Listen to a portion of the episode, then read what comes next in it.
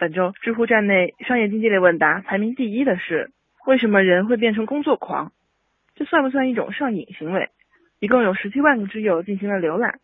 收获了一百三十二个评论、八百五十七个分享以及五百四十八条收藏。知乎网友来自伦敦大学国王学院心理学的叶赌图认为，工作狂的定义一般是指个人不愿意与工作分离，或者无视外界的要求继续工作。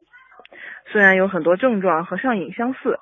但是并不属于物质滥用上瘾类别的行为。但是工作狂其实也有好几种类型，一种是消极的工作狂，由于社会原因和心理原因导致，并且通常社交生活和家庭生活比较失意；还有一种则是积极的，比如享受工作时的沉浸感。我们不能排除有些人热爱自己的工作，并且在其中获得了快感。举个不太恰当的例子，就有点像《生活大爆炸》里的稍等。所以，工作狂并不一定就是逃避者。总结的来说，工作狂的现象在当今社会越来越被受到关注，但是存在的未解问题还是很多。